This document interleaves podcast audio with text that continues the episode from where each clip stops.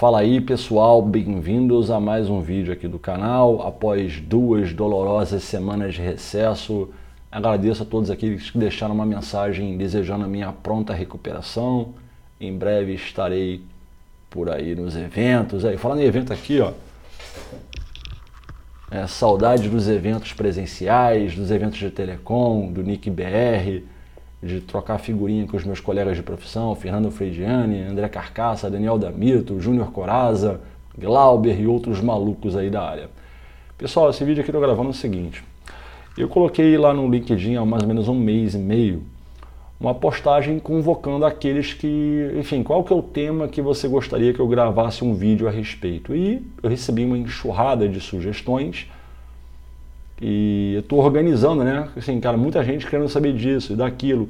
E uma coisa que achei interessante, muitas pessoas, assim, um bocado de pessoas solicitaram que eu fizesse um vídeo falando de VPN de camada 3, o L3 VPN. Aí eu falei assim, pô, estranho, né, cara? Porque o L3 VPN é uma tecnologia que está no mercado há muito tempo. Há muito tempo, há muitos anos. E acho que interessante que ainda haja pessoas interessadas em saber como aquilo ali funciona e para que, que serve. Então vamos falar de L3 VPN, tá? Pois bem, antes mesmo de falar de L3 VPN, permita-me o seguinte, explicar uma coisa rápida aqui. Toda vez que a gente fala de VPN, muitos indivíduos fazem aquela associação precipitada com VPNs IPsec ou VPNs SSL, ou seja, as VPNs dos protocolos de segurança, que trabalham na, nas, nos três pilares fundamentais da segurança da informação, que seria integridade, confidencialidade e integridade. Não é esse tipo de VPN que nós estamos falando aqui. Estamos falando de VPNs que promovam a segregação, a privacidade na conversação entre empresas que compartilhem o mesmo ambiente de infraestrutura lá do, da operadora, do provedor. Então é desse tipo de VPN que a gente vai falar aqui, tá legal? E se você curtiu o vídeo, deixa já o seu like, vai ajudar a gente aqui, no meu caso, vai me ajudar a entender como é que eu estou performando para vocês, estou atendendo as suas expectativas e compartilhe também os vídeos do canal com o seu público, com a sua comunidade. Vamos lá? Bom, para que, que serve uma L3 VPN? Eu vou sintetizar aqui rápido, tá? O vídeo vai ser um pouco demorado, mas a síntese é rápida aqui. A VPN de camada 3 é uma solução de conectividade que permite com que empresas comuniquem-se com seus sites, com as suas unidades de negócio. Como assim, Leonardo? Unidades de negócios, matriz, filiais, fábricas, centros de distribuição e etc. Então você tem várias empresas clientes de uma operadora de telecomunicações contratando serviços de comunicação de dados com um propósito de eu vou interconectar minha matriz com as minhas filiais, por exemplo, de forma privativa e segregada. Não estou falando aqui de segurança, de IPsec, de criptografia, não estou falando só da privacidade, ou seja, o ambiente é compartilhado e várias empresas, cada qual nas suas respectivas VPNs, comunicam com seus sites de acordo com os seus interesses. Tá? Isso é o L3 VPN. Tá? Aí você talvez tenha interesse de conhecer a história um pouco mais completa. A primeira forma de aspas VPN, na verdade, assim, eu sou um dinossauro da área, tenho aí quase 26 anos de profissão, então peguei as coisas lá no início. Lá atrás, é, grandes empresas contavam com mainframes no início dos anos 90, principalmente assim, tinha um bocado de grandes empresas com aquilo ali. E ali veio o, o advento da baixa plataforma, da descentralização, modelos de computação distribuídos no regime cliente-servidor. Tinha muito o que? Novell Network, Windows NT 351, aí as aplicações hospedadas no servidor e a porção cliente, né, trocando arquivos né, e acessando esses arquivos através das redes locais nesses servidores. Então isso, cara, inclusive foi bacana porque muitas empresas que não tinham cacife para manter ambientes computacionais caros encontraram naquela ocasião a oportunidade de ouro. Não, agora nós temos como ter servidores, computação, rede, trocar arquivos numa rede, trocar serviços de impressão e aquela coisa toda que tinha lá na época. Então, no início dos anos 90 houve um, sabe, um boom de empresas fazendo investimentos em redes locais, com servidores Novell, servidores Windows e aquela coisa toda, princípio de baixa plataforma, de computação descentralizada, compartilhamento de arquivos na rede e tudo mais. E no mesmo período surgiu a necessidade de interconexão das unidades de negócio das empresas, por exemplo, matriz, filiais, fábricas, ou seja, o cara quer interconectar. Ah, eu tenho uma matriz em São Paulo, quero ter, ter filial no Rio, Espírito Santo, lá em Vitória, em Belo Horizonte, em Porto Alegre, em Goiânia, entendeu? E começou a ter realmente, de fato, essa necessidade de interconexão. E lá atrás, como aquela coisa era bizarra, isso era fornecido, os serviços de comunicação de longa distância eram viabilizados por links privativos de comunicação de dados, circuitos digitais mesmo, de baixa capacidade. Ah, 64K, 128K, 256K, 512K. Não tinha nem na época o E1, né? havia HDSL ou outra tecnologia na época, isso não existia ainda. Né? Então, basicamente, a operadora, na última milha, entregava um par metálico lá no DG do teu prédio, lá onde a tua empresa está localizada, você fazia o jampeamento desse, desse par metálico até o teu andar, dali você entregava o par metálico até o teu CSU, DSU, e dali via uma interface V35 você conectava na serial do teu roteador e o encapsulamento, a parte L2 da coisa, geralmente era HDLC ou PPP.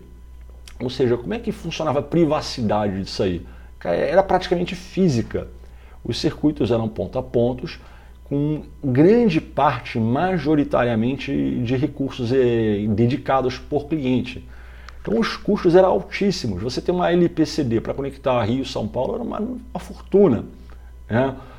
E dentro da rede da operadora, eh, já pensando em transmissão em redes digitais, você obviamente teu circuito entrava numa placa PCM, dali dentro entrava num tributário E1 e você era transportado numa hierarquia SDH de, de uma cidade para outra, ou seja, o circuito era de fato é, dedicado. Grande parte dos recursos que viabilizavam essa comunicação e, consequentemente, a privacidade eram dedicados. Caríssimos.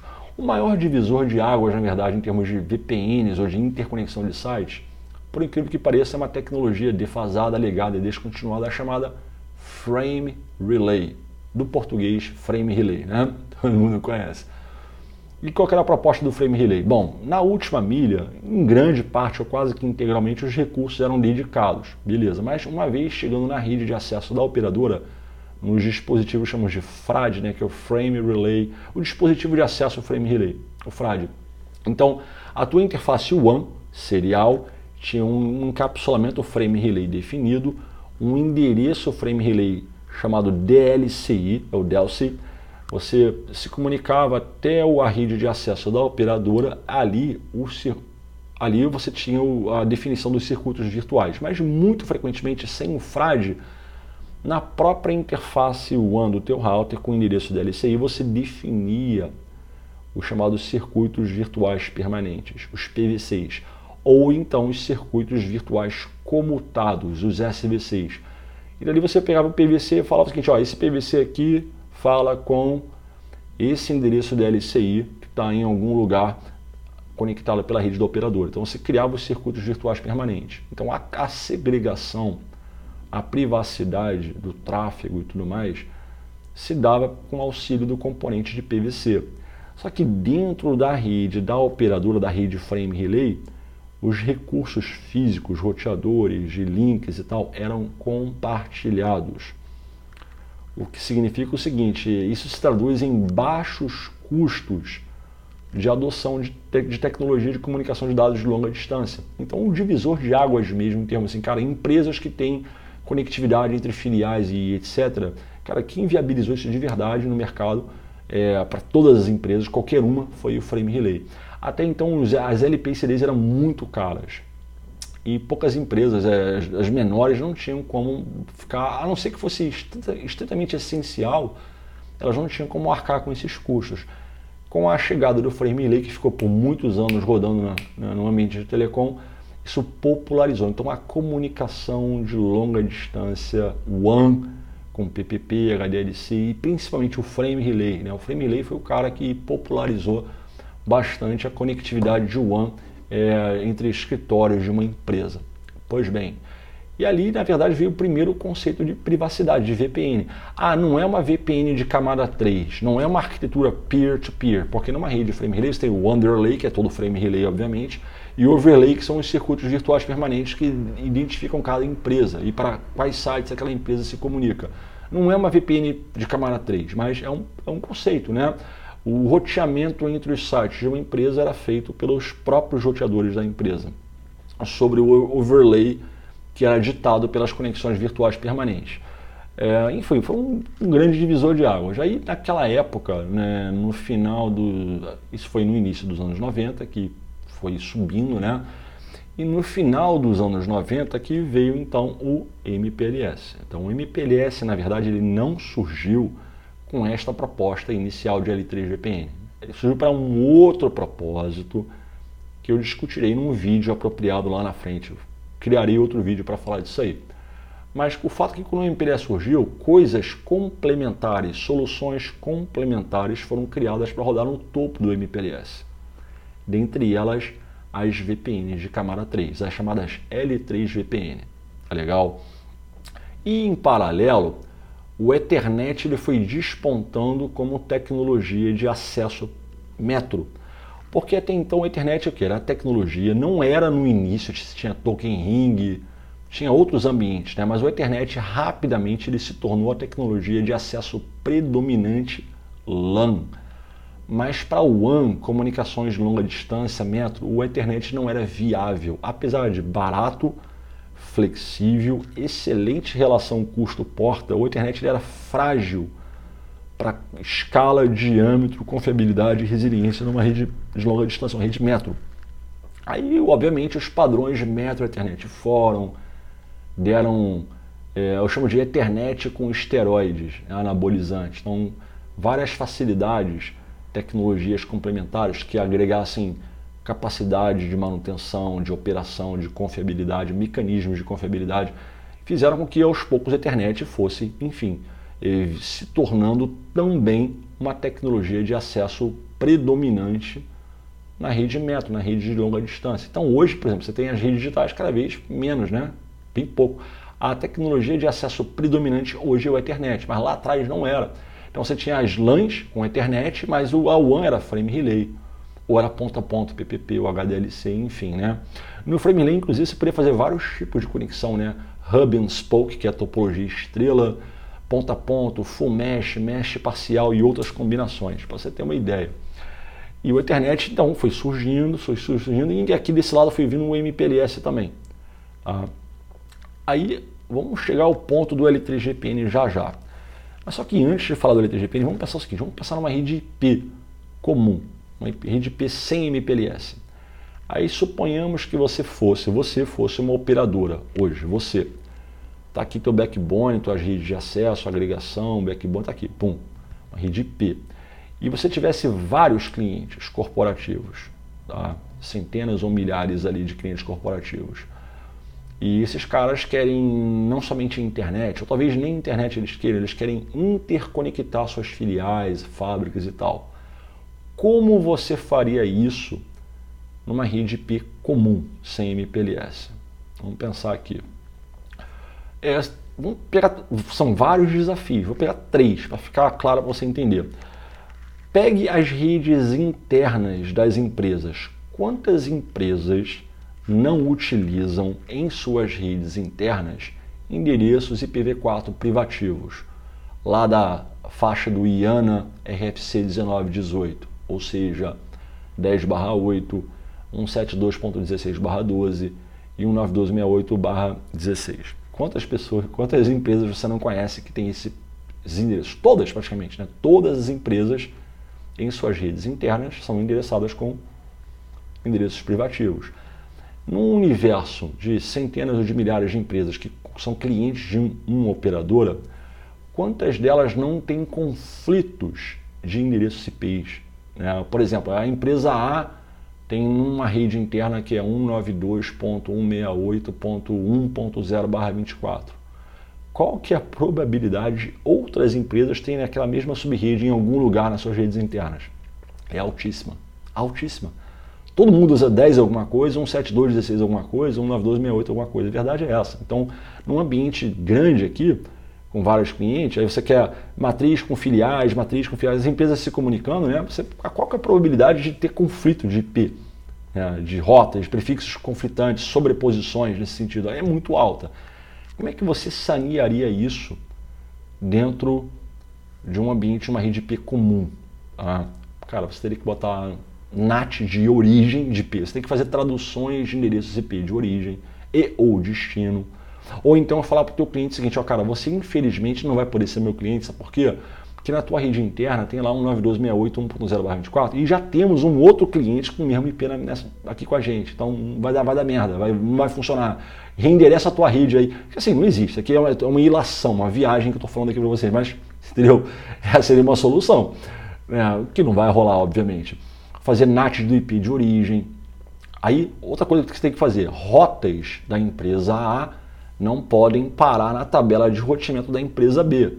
Rotas da empresa B não podem parar na tabela de roteamento da empresa A, ou da empresa C, ou da empresa J, enfim, não tem como. Então, você tem que ter uma, uma proteção no plano de controle que assegure que rotas de uma empresa não, não sejam repassadas para outras empresas. Então, teremos um problema de disponibilidade, conectividade e até mesmo de segurança. E no plano de dados, pacotes. Né? Eu mandei um pacote para o meu servidor. Esse pacote ele foi parar dentro de uma outra rede, de uma outra empresa. Então eu dei três desafios aqui. Para você resolver isso numa, numa rede IP comum, você teria que ter filtro de rotas, políticas de roteamento, redistribuição, cara, firewalls, ACL em tudo que é lugar, talvez, muito provavelmente, NAT dos endereços IP de origem ou de destino, ah, o teu projeto ele ficaria tão complexo, tão complexo, tão complexo que você é praticamente inviável você fazer VPNs né, de privacidade, não de protocolos de segurança, criptografia, nada disso, mas essas VPNs que fazem a privacidade das com, comunicações das empresas num ambiente compartilhado, sem auxílio de um MPLS da vida, você estaria lascado, a verdade é essa. Tá? Então foi aí que de fato vieram as L3GPN, que são as VPN de camada 3. Então, basicamente, o que é uma L3GPN? É uma solução de conectividade que assegura privacidade entre os participantes num ambiente compartilhado. A vantagem do ambiente compartilhado é o seguinte: você tem uma rede de acesso compartilhada, onde você separa o tráfego do cliente por VLAN, por exemplo. E na parte L3, você separa o cliente com auxílio de mecanismos que assegurem a privacidade das conversações. Então, o ambiente é compartilhado, mas as, as conversações são privativas. Essa é a sacada do L3GP MPLS e comparado com o A-Frame Relay, ele é um trilhão de vezes melhor, obviamente, e, e, por ser um ambiente compartilhado tem a questão de custo, é mais atraente. Na verdade, o L3GPN é, é uma parada muito bacana que por anos e anos ainda tem sido nos dias atuais, na verdade, um dos tickets mais atraentes do operador de rede, em termos de grana, de receita. Então, provedores de acesso à internet que têm esse serviço, operadores de, de telecomunicações, é, faturam uma grana bem bacana com, com esse tipo de produto. Obviamente, as empresas também, os clientes corporativos, segmento corporativo, também conseguem, ou até então conseguiam, é, interconectar suas filiais a um custo muito menor do que teria sido lá atrás com a parte dedicada que eu comentei. Né? Mas o fato é que é o seguinte, o L3 GPN MPLS ele está, não que ele seja ruim, ele é ótimo, é maduro, extremamente confiável e tem muita coisa bacana. Não estou falando que ele é ruim, mas de fato o L3 GPN MPLS está perdendo espaço para o SD-WAN porque o SDN, o cliente tem um controle absoluto e mais adequado do roteamento, da troca de informações, da segurança, da visibilidade de aplicações, do planejamento de capacidades, né, do roteamento baseado em performance. Essa aplicação ela performa melhor via esse link aqui e tal. Então você tem um controle muito melhor no SD-WAN de fato do que você tem com, com, com L3GPN.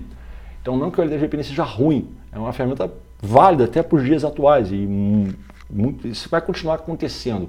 Mas a taxa de adoção do SD-WAN está maior. Então, empresas. Ah, eu tenho dois links redundantes, né? empresa, é, provedor A e provedor B. Aí o A eu vou manter MPLS L3GPN, mas o B já faço internet com SD-WAN. para reduzir custo. Algumas empresas mataram o LTGPN por completo, trabalham só com SD1. Então você vê que o SD1, na verdade, ele, tá, ele, a tendência é substituir o L3GPN MPLS de fato. Por mais que o L3GPN MPLS seja uma tecnologia bacana, uma tecnologia interessante. Tá? Então eu expliquei aqui é, de forma totalmente dinâmica, sem roteiro, sem script, sem papelzinho, ó, que está na cabeça aqui, eu contei essa história para vocês. Para finalizar é, o vídeo com a minha cara aqui, né, é, vou citar alguns componentes que existem nessas implementações. Vamos lá. No lado da operadora, o que, que é necessário ter para o L3 GPNM PLS? Um protocolo de roteamento interior, preferencialmente de estado de link, ou seja, um OSPF, um ISIS, para transportar apenas as rotas da operadora, dos links internos, das interfaces do fazer o roteamento recursivo do BGP e viabilizar o transporte do atributo NextHop das rotas BGP. Beleza, então o IGP é para isso aí. Você precisa do MPLS, precisa, porque a L3 VPN é uma solução que roda no topo do MPLS usando uma arquitetura de labels. Então você tem uma pilha de labels, chamado label stack, o label da VPN e o label do label switching para fazer o transporte né, da, da, da, conectividade entre os roteadores PE de uma VPN. O uh, que mais você vai precisar? De uma tecnologia de virtualização do plano de controle de dados, que é a VRF, Virtual Routing and Forwarding, que basicamente você vai ter uma tabela, aspas, vou simplificar, não vou dar muita coisa técnica aqui não, mas você vai ter uma tabela de roteamento por assinante. Então tem um roteador PE, um router PE lá, não importa o fabricante, mas que suporta a tecnologia. Tu criou uma VRF ali dentro. Aí você vai ter uma tabela de roteamento só para aquele assinante, é separado. Não se comunica com nenhum outro assinante e não tem acesso à tabela global, porque numa LTGPN a operadora não possui rotas no backbone, não possui rotas de clientes. Totalmente invisível, tá? É, e também o cliente não tem rotas do backbone da operadora. Essa é a parte legal. Então você vai criar a VRF, tem uma tabela separada para aquele cliente. Uma FIB no plano de dados e adjacência também separados por cliente. Então se você tem um roteador três empresas, você vai ter três VRFs. Aí as interfaces físicas ou lógicas, que seriam subinterfaces nesse caso, com a marcação de VLAN, uma borda Ethernet flexível, uma marcação flexível de tag de VLAN, enfim, tem vários procedimentos aqui. Enfim, a subinterface que tem a VLAN do cliente, você bota ela na VRF com o IP certinho. Então, você troca rotas com os clientes por VRF. E essas rotas não se misturam, elas não vazam de uma VRF para outra, elas ficam confinadas às suas respectivas VRFs. É isso que vai acontecer. E nesse roteador PE, que é o da operadora borda, naquela VRF, você, quando se comunica com o cliente, você vai estabelecer uma, uma relação PE-CE. Você vai rodar um protocolo de roteamento entre a borda da operadora e o assinante.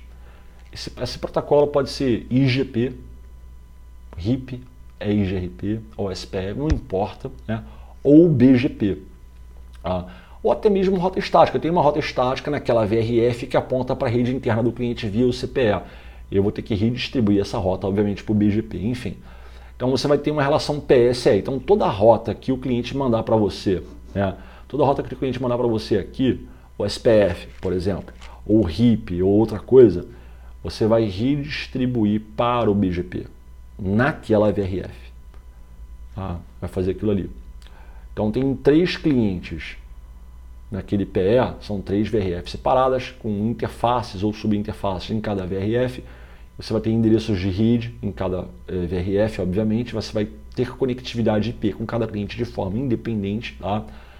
E você vai trocar rotas com o teu cliente. Toda rota que tu receber numa VRF IGP, você vai ter que redistribuir para o BGP.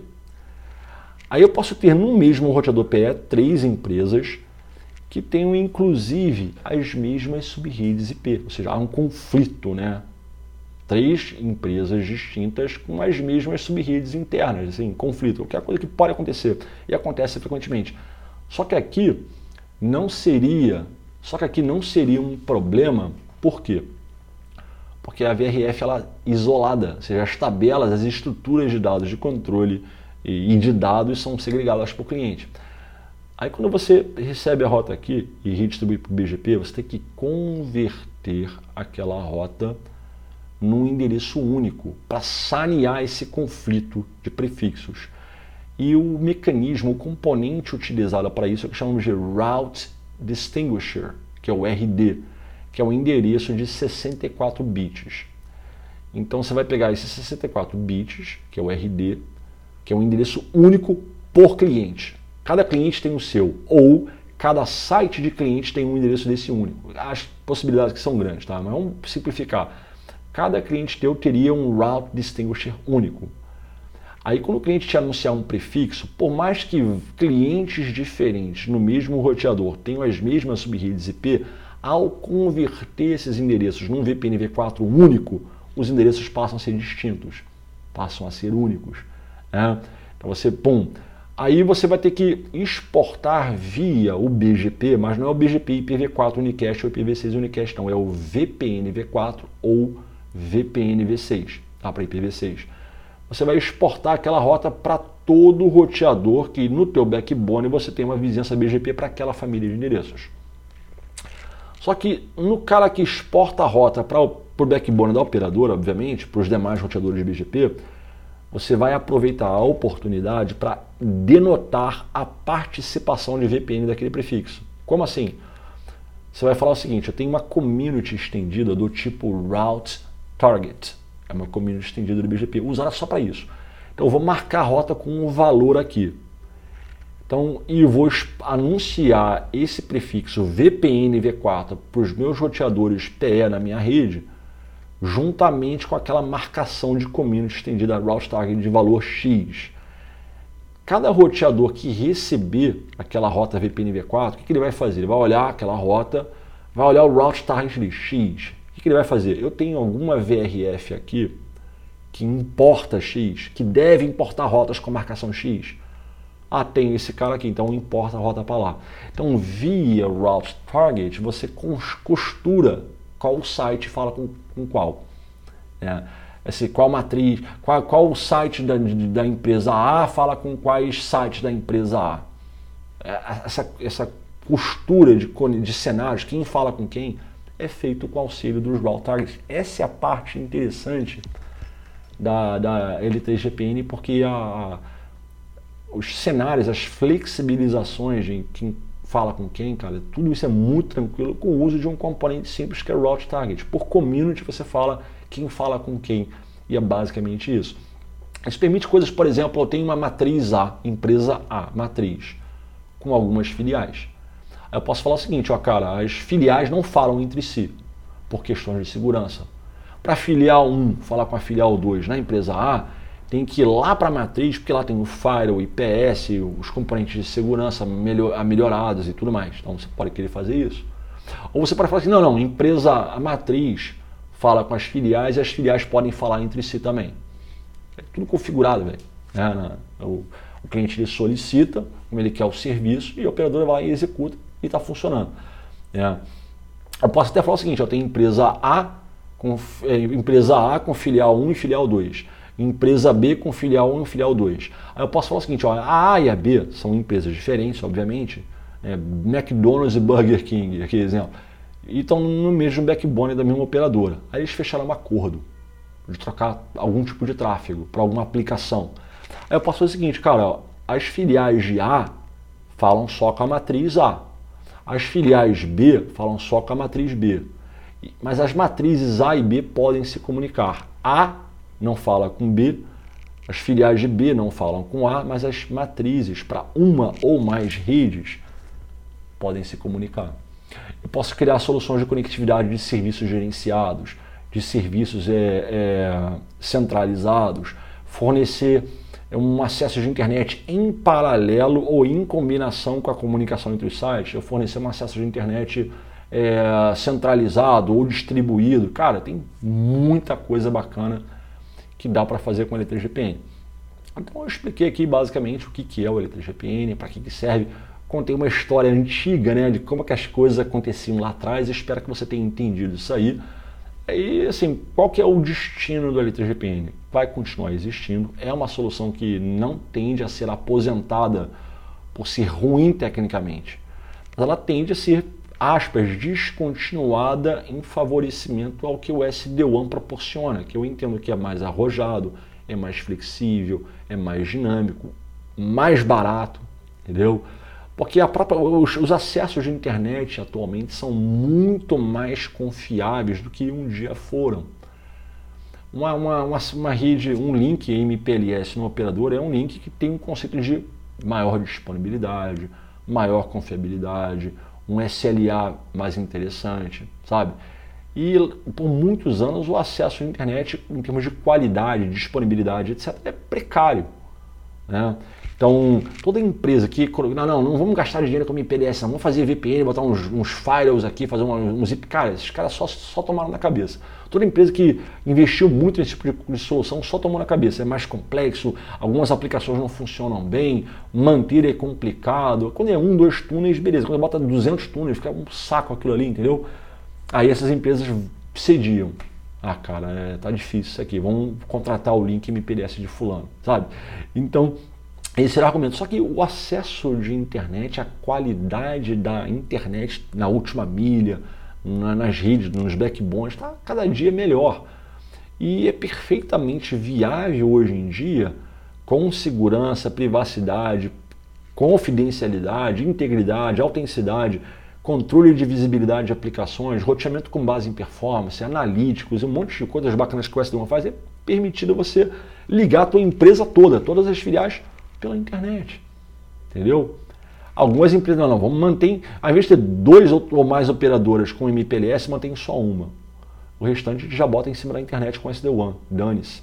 Entendeu? Porque SD-WAN não importa se é por internet ou por, por link privado, ah, o SD-WAN funciona em todo caso aqui. Então, de fato, isso está fazendo com que o LTGPN venha perdendo espaço e o SD-WAN venha crescendo bastante. Agora, nem de longe significa que o L3 VPN MPLS é uma, uma arquitetura ruim, uma solução ruim, uma solução frágil. Ah, ela só está perdendo espaço para o ST1 pelas razões óbvias que o ST1 é um lance muito bacana realmente. E um dia postarei um vídeo sobre isso aí. Na sequência desse clipe, compartilharei uma topologia com vocês. Eu vou ilustrar esses componentes do MPLS. Tá legal? E agradeço aí é, pela audiência. Se você curtiu, compartilhe com seus coleguinhas, dá um like aqui para eu saber como é que eu estou andando com vocês. E nos vemos no próximo vídeo. Um grande abraço. Fui. Então aqui uma topologia demonstrativa de que seria uma solução é, de L3 GPN nesse caso. Aqui na verdade tem uma mistureba enorme, né? são várias tecnologias misturadas aqui. Mas vou tentar simplificar.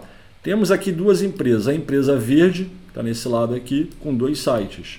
A empresa verde com dois sites. E temos aqui a empresa laranja, também com dois sites. Qual que é a proposta aqui? A gente, eu preciso fazer com que rotas desse site da empresa verde, site 1, por exemplo, sejam repassados para cá, para a empresa, para o site 2 da mesma empresa e vice-versa, ou seja, eu conectar esses dois sites. E o mesmo com relação à empresa laranja, né? Então tenho dois sites aqui da empresa laranja com a troca de rotas entre eles. Então, quantas VPNs a operadora amarela tem aqui? Tá? Temos duas VPNs simples. Dois sites da empresa verde, dois sites da empresa laranja. São duas VPNs simples que nós chamamos, porque existem outras combinações de serviços numa VPN, cenários de comunicação de quais sites se comunicam, que chamamos de VPNs complexas que não vou perder meu tempo aqui agora falando disso aí, mas para você entender um pouquinho. A parada interessante é o seguinte, vamos pegar aqui a empresa verde como referência. É, obviamente nesse router 1 eu vou ter uma VRF aqui dentro para ter uma comunicação isolada, privativa com esse site da empresa verde. E aqui eu vou estabelecer uma relação PSE. Eu posso rodar um protocolo de roteamento entre o R1, que é o roteador PE da operadora, e o CE1, que é o roteador do cliente, eu posso rodar um protocolo de roteamento interior ou por BGP. E, na verdade, eu gosto muito de trabalhar com BGP também nessa comunicação PSE, porque simplifica também a configuração e os procedimentos, já que rotas BGP IPv4, Unicast, por exemplo, não precisam ser redistribuídas para o próprio BGP, porque já é uma rota BGP. Eu só faço a conversão de IPv4 para VPN V4. Quando você usa um protocolo de roteamento aqui que não seja o BGP, seja, por exemplo, um OSPF da vida, aí você as rotas OSPF que você tem na tua área OSPF aqui dentro, elas precisariam ser redistribuídas para o BGP, convertidas para né, VPN V4 e tem que ter alguns, é, algumas communities adicionais para fazer isso funcionar no, no SPF. Ou seja, toda troca de rotas IGP numa relação PSE obrigaria no PE fazer uma redistribuição mútua, né? OSPF para BGP e BGP para OSPF, respectivamente. E quando você tra trabalha com BGP puro, assim, diretamente na relação PSE, a redistribuição ela não é, é exigida. Eu só preciso converter no VPN V4, atrelar as communities de exportação indicando para quais sites aquelas rotas devem ser importadas né, ou repassadas e por aí vai. Então, na verdade, todas essas redes internas aqui, via esse protocolo que eu vou rodar entre o cliente e o operador, né, é, chegando no operador, o que eu vou ter que fazer? Converter no VPN V4, atrelar as communities que vão denotar a participação no VPN da rota e passar para os roteadores PE que porventura estejam é, rodando aquela família de endereço. E nesse caso, os PEs são R1 né, e R2. Tá? É, o backbone da operadora amarela inteiro não possui rotas do cliente. E o cliente também não possui rotas do, da operadora amarela. Olha que interessante. Então esses caras são roteadores PE para esses clientes verde e laranja, respectivamente. Tá? São roteadores PE. Os roteadores 5 aqui e o meia dúzia aqui são roteadores de backbone. Eles sequer estão rodando BGP. Olha que interessante. E aqui nesse cenário ele é um pouco mais complexo para demonstrar e dissertar a respeito, porque aqui é o que chamamos de Carrier Supporting Carrier, CSC. Como assim? A, as empresas verde e laranja são clientes da operadora amarela. Só que para interconectar os sites da operadora amarela, uma, uma segunda operadora é utilizada, que é a operadora azul aqui. Então, cliente verde é uma VPN da operadora amarela e a operadora amarela é uma VPN da, da operadora azul. Então é uma VPN sobre uma VPN. Olha só que interessante. Então a operadora azul não tem rotas da operadora amarela e, consequentemente, não tem rotas da, dos clientes verde e laranja. A operadora amarela não tem rotas da operadora azul e também não tem rotas da, das empresas uh, verde e laranja. Então você consegue separar bem, é muito louco isso aqui no conceito de Carrier Support Carrier. Tá? Então uma topologia bem completa que explica isso aqui. Uma outra topologia talvez mais simples, explicando aqui alguns componentes. Bom, eu tenho os roteadores PE aqui dentro. A PE1 nesse lado e o PE2 também aqui nesse lado aqui. Uh, note, que, note que as interfaces que miram o backbone chamamos de core facing. Core facing. Uh, aqui e aqui.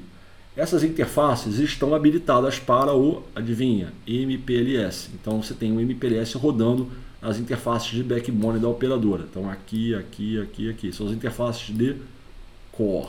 Legal?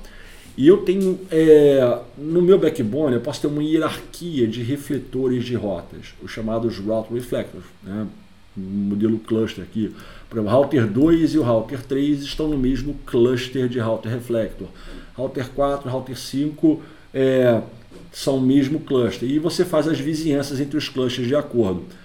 É, e a família de endereços, especificamente para a interconexão dessas VPNs é a VPN V4 ou a VPN V6, podendo ser em 6 VPE, mas eu não vou também entrar em detalhe nesse vídeo, falarei de um vídeo posteriormente só somente sobre o, o, o 6PE ou 6 VPE. E aqui nesse lado é a interface de cliente, é o Customer Facing. Tá? Então tem interface de cliente aqui, tem uma outra aqui, tem nesse lado da direita no canto superior e aqui embaixo também são as interfaces, né? Ah, desculpa aqui, né? C aqui, deixa eu voltar aqui. C aqui e C aqui. Tá? Essas interfaces, cada cliente é, estaria numa, deixa eu aumentar aqui, cada cliente estaria na sua VRF. Então vou ter uma VRF aqui, uma VRF aqui, por exemplo. Então são duas VRFs diferentes. Tá? Então eu separo os clientes 1 e 2 no PE com auxílio de VRF. Eu tenho uma relação é, PSE com o assinante, eu troco rotas com o assinante dentro daquela VRF, então toda rota que o cliente me anunciar, ela fica restrita aqui na VRF.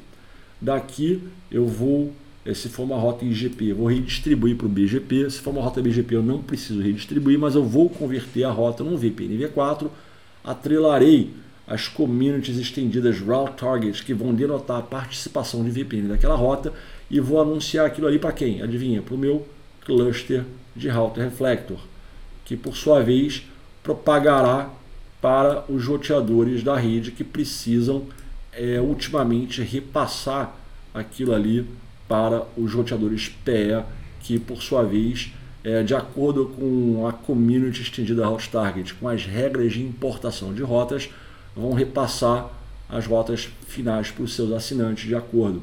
Então essa rota aqui, o CE21 falando com o CE22 da VPNB. É basicamente isso que eu estou fazendo aqui.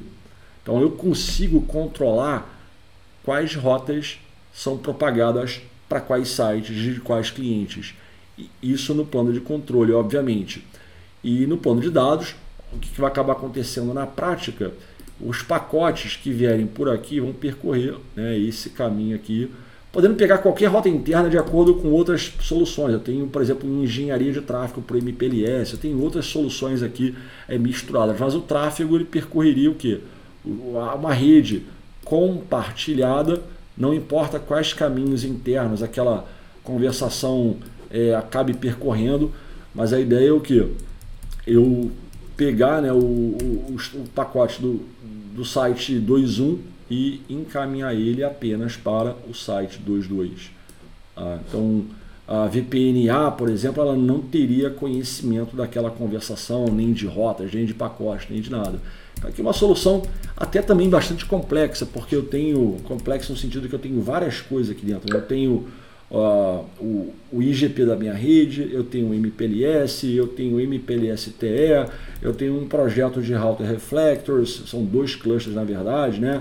Eu tenho meus roteadores de borda rodando VPN V4, tá? e as VRFs com os meus assinantes e fazendo as relações PSE com os sites de acordo. Então aqui na verdade é uma representação visual topológica sem muito detalhamento técnico, porque não é o objetivo do vídeo aqui nesse momento, mas para você ter uma ideia de que seria um ambiente de operadora que, com, que conte com esse tipo de solução, é, baseada no MPLS. Então espero que você tenha curtido, o vídeo está beirando aí os 45 minutos, não quero me estender mais do que necessário, espero que você tenha curtido, compartilhe o vídeo com, com seus colegas, com a comunidade, entre em contato comigo solicitando conteúdos, quais vídeos vocês possuem interesse. E uma dica, eu estou com um podcast funcionando também. É, eu vou colocar aqui o link na descrição do podcast. Você pode mandar uma mensagem por voz via o Anchor FM. Eu vou escutar a tua mensagem, entender o que, que você quer e vou anexar ela e dar uma resposta no meu podcast também para caso você tenha interesse. Um grande abraço e até o próximo vídeo ou o próximo episódio de podcast. Até lá.